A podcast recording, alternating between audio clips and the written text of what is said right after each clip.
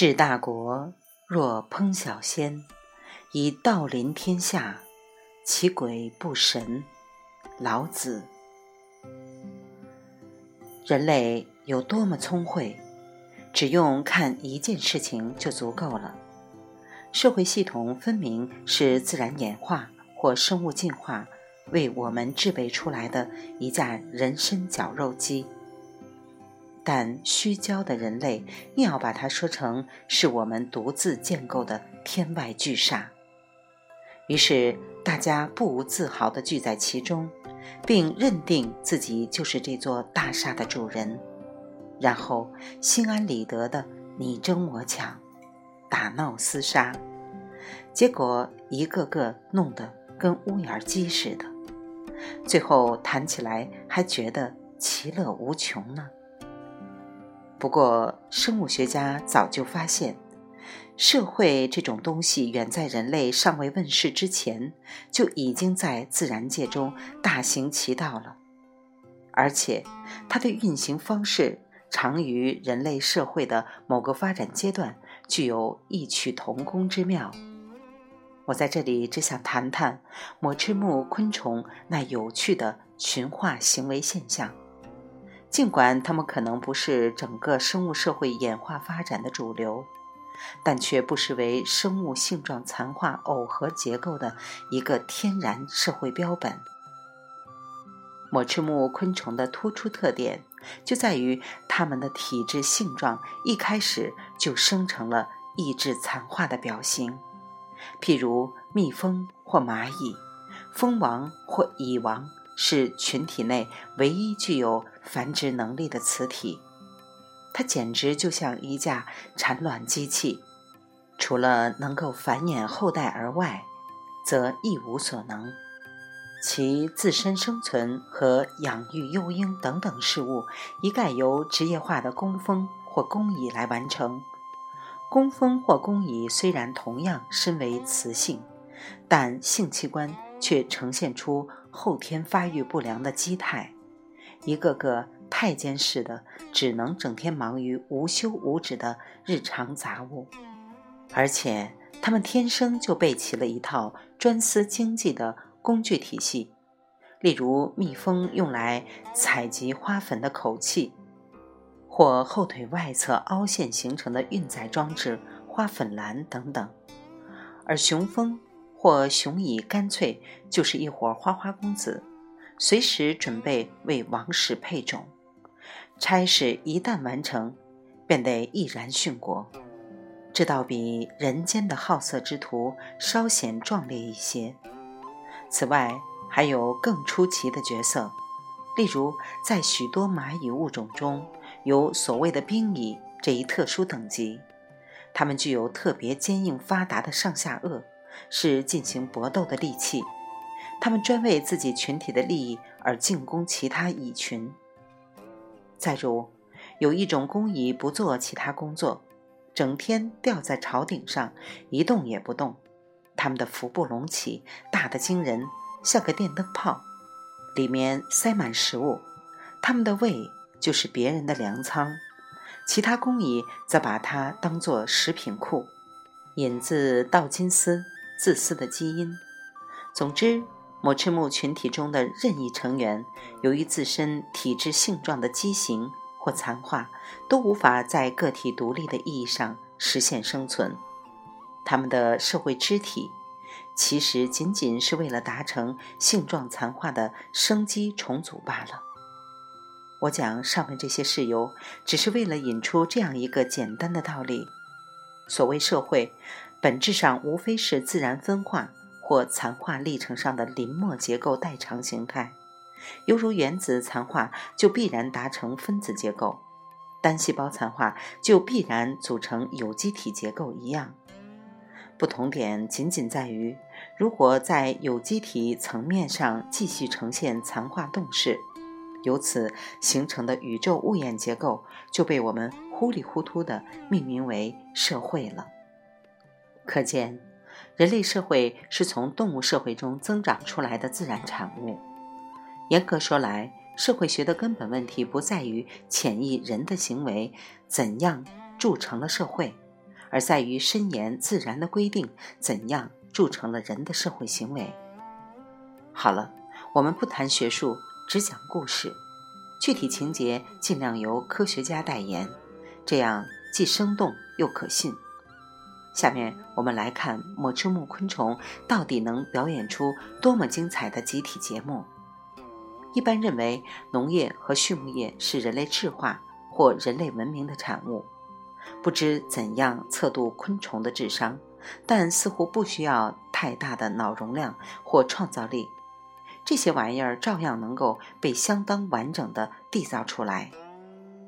在南美洲有好几个蚂蚁物种，以及与这些物种完全无关的非洲白蚁，都能够培植菌类种植园。其中最有名的是南美洲的洋伞蚁，这种蚂蚁的繁殖能力特别强。有人发现，有的蚂蚁群体其个体竟超过二百万个之多。它们筑穴于地下，复杂的甬道和长廊四通八达，深达十英尺以上，挖出来的泥土多达四十多吨。地下室内设有菌类种植园地。这种蚂蚁有意识地播种一种特殊品种的菌类，它们把树叶嚼碎，作为特殊的混合肥料进行施肥，这样它们的工蚁就不必直接搜寻食物，只要搜集制肥用的树叶就行了。我插一句，这和人类务农的目的完全一样。这种群体的阳伞蚁吃树叶的胃口大得惊人。这使它们成为一种主要经济作物的害虫，但是树叶并不是它们的食粮，而是它们的菌类的食粮。菌类成熟后，它们收获食用，并用以饲养幼虫。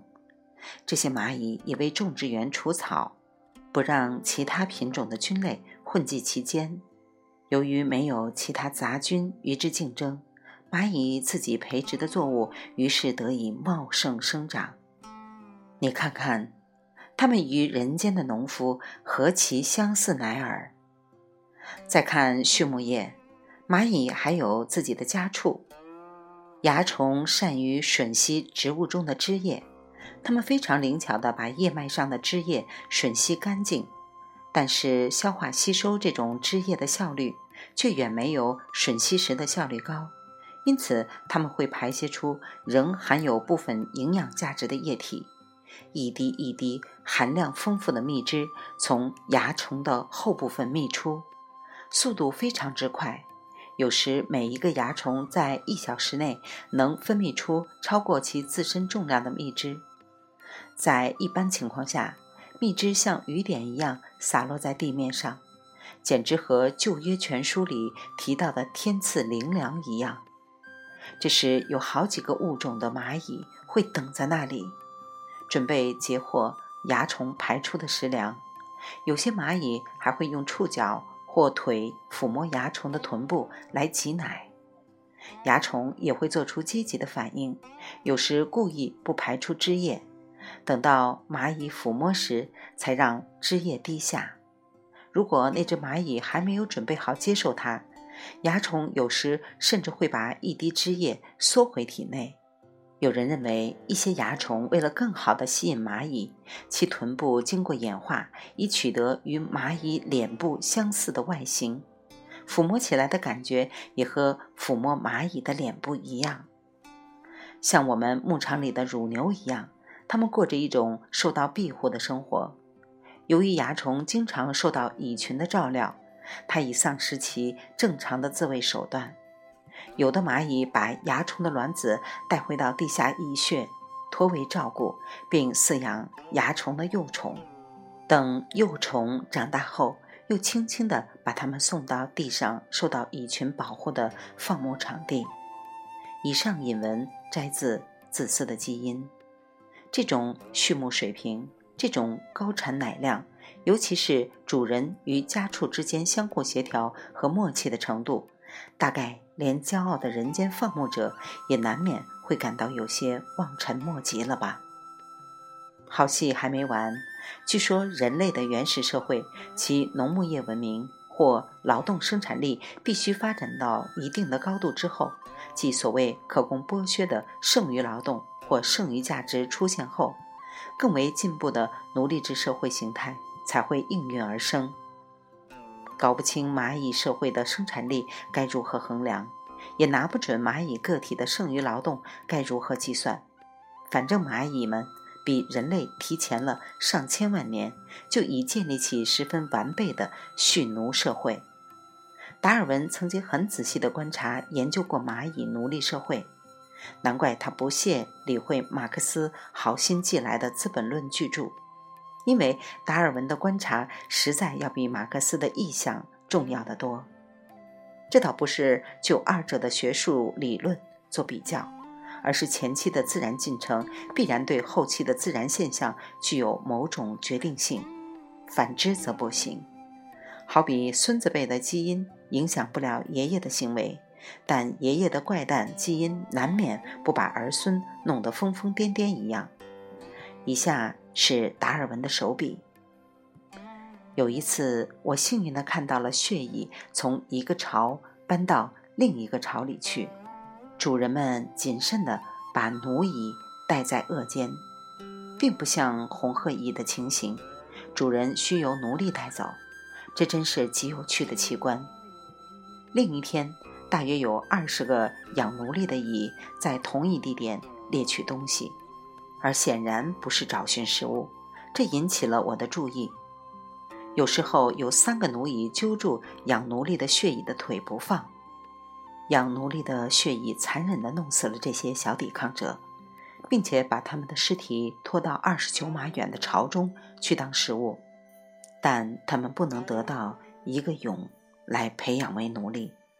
于是我从另一个巢里掘出一小团黑蚁的蛹。放在临近战斗的一处空地上，于是这班暴君热切地把他们捉住，并且拖走。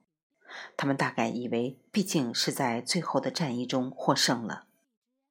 一天晚上，我看见另一群血蚁，发现了许多这种蚁拖着黑蚁的尸体，可以看出不是迁徙，和无数的蛹回去。走进他们的巢穴，我跟着一长行。背着战利品的蚁追踪前去，大约有四十码之远，到了一处密集的石楠科灌木丛，在那里，我看到最后一个拖着一个蛹的血蚁出现，但我没有能够在密丛中找到被蹂躏的巢在哪里。然而，那巢一定就在附近，因为有两三只黑蚁极度张狂地冲出来。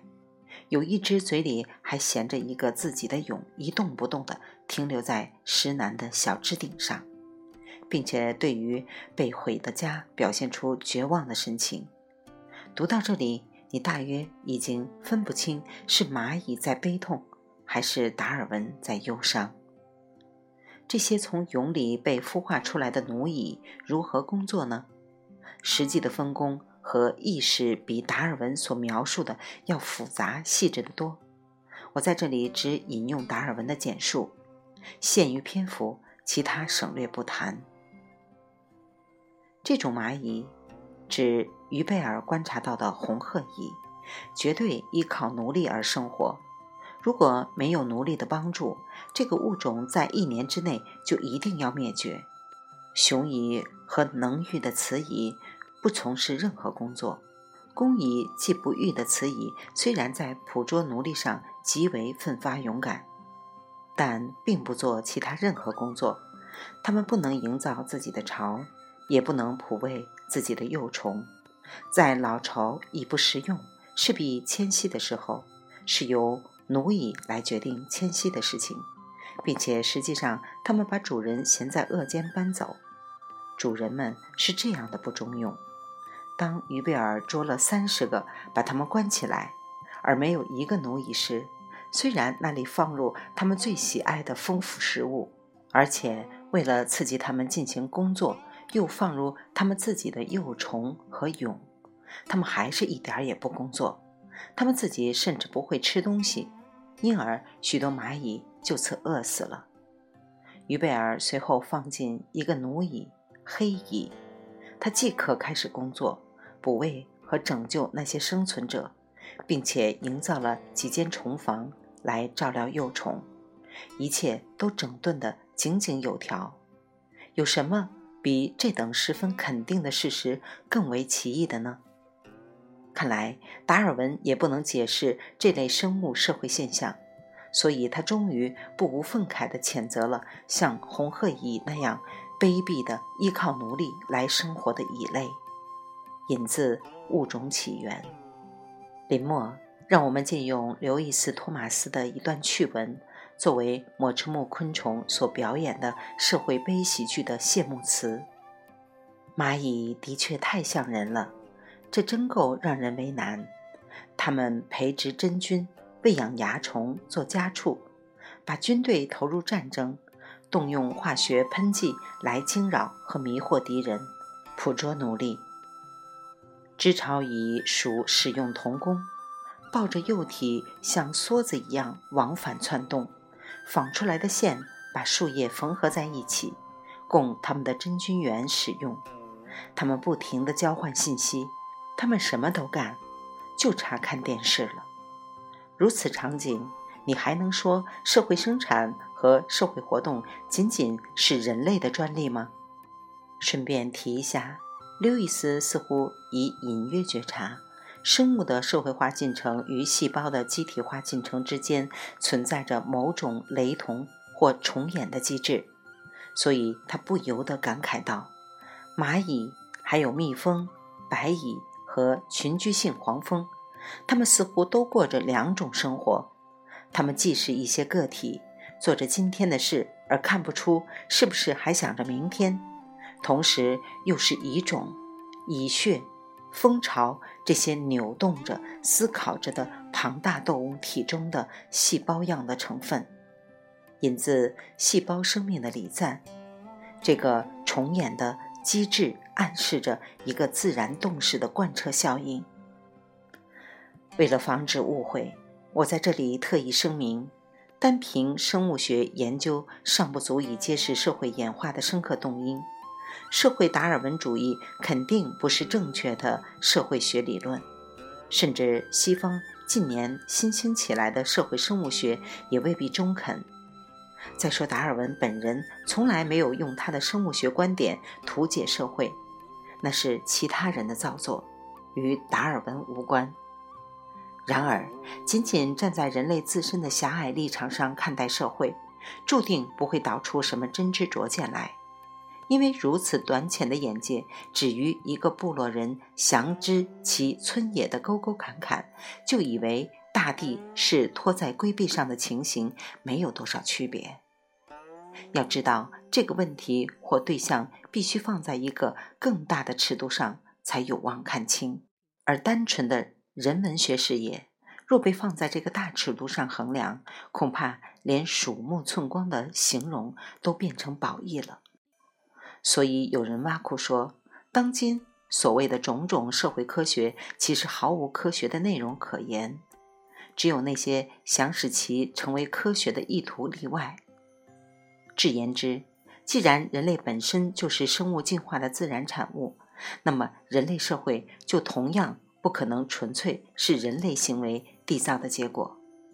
无论这类行为是文化性的还是经济性的，毫无疑问，社会存在指从生物社会向人类社会演化递进的全过程。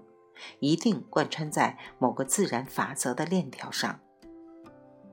这个链条是如此的奇妙，它所造化的摸翅目社会就像一个活标本，既令人叹为观止，又令人迷惑不解。